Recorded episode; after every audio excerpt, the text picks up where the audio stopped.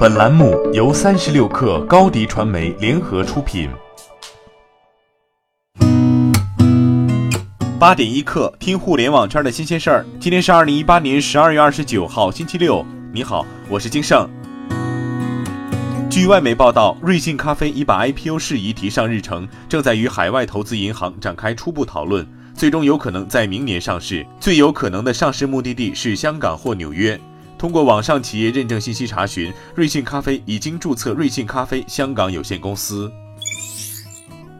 针对吴继涵和张克团或将同时卸任比特大陆 CEO，对此，比特大陆回复称不予置评。昨天有自媒体报道称，吴继涵和张克团不久或将同时卸任比特大陆 CEO，接任者或为王姓人士。王姓人士原是圈外人，进入比特大陆已有一段时间。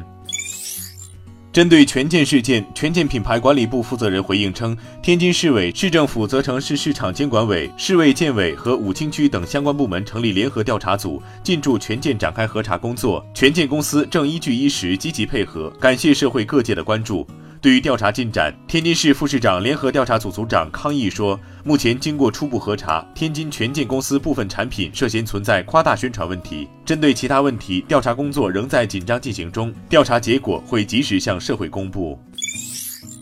昨天，北京红黄蓝幼儿园虐童案宣判。北京市朝阳区人民法院依法对被告人刘亚楠虐待被看护人案公开宣判，以虐待被看护人罪，一审判处刘亚楠有期徒刑一年六个月，同时禁止其自刑罚执行完毕之日或者假释之日起五年内从事未成年人看护教育工作。法院经审理查明，被告人刘亚楠系北京市朝阳区红黄蓝新天地幼儿园国际小二班教师。二零一七年十一月间，刘亚楠在所任职的班级内使用针状物先后扎四名幼童，经刑事科学技术鉴定。上述幼童所受损伤均不构成轻微伤，被告人刘亚楠后被查获归案。红黄蓝声明称，对于一切伤害儿童的行为，我们都坚决反对。对由此引发的公众焦虑与不安，我们深感愧疚，并再次向涉事家庭和广大公众诚恳道歉。OFO 的财务困境波及至新加坡，目前至少有两家当地公司发出信函，要求 OFO 支付他们五十一点一万美元的物流服务欠款。SB Express 公司律师本月已向 OFO 发出缴款通知书。此外，越来越多的当地用户也要求 OFO 退款。OFO 的 Facebook 新加坡官方页面上已经留下了一百七十多条与退款相关的愤怒评论。去年十月开始，OFO 在新加坡运营即陷入巨大压力。虽然获准继续运营，但 OFO 被迫将自行车数量从二点五万辆削减至一万辆。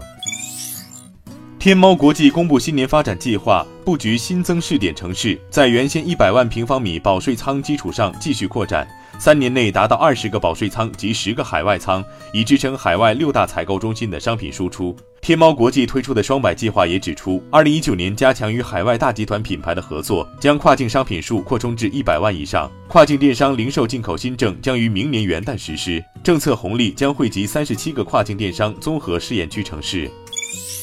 自二零一九年一月一号起，个人所得税增加六项专项附加扣除费用。目前，个人所得税 App 软件已经上线，十二月三十一号就可在 App 上填写专项附加扣除信息。仅上线一天，目前个人所得税 App 已是双榜 Top 第一。近日，三六零烽火实验室研究团队发现个人所得税 App 被恶意广告木马盯上，十二月二十七号上线一天就检测到六十二例伪装木马样本。好，今天咱们就先聊到这儿。感谢您在这一年的支持与陪伴。金盛在这里提前祝您新年快乐。责编：彦东，我是金盛。八点一刻，咱们二零一九年再见。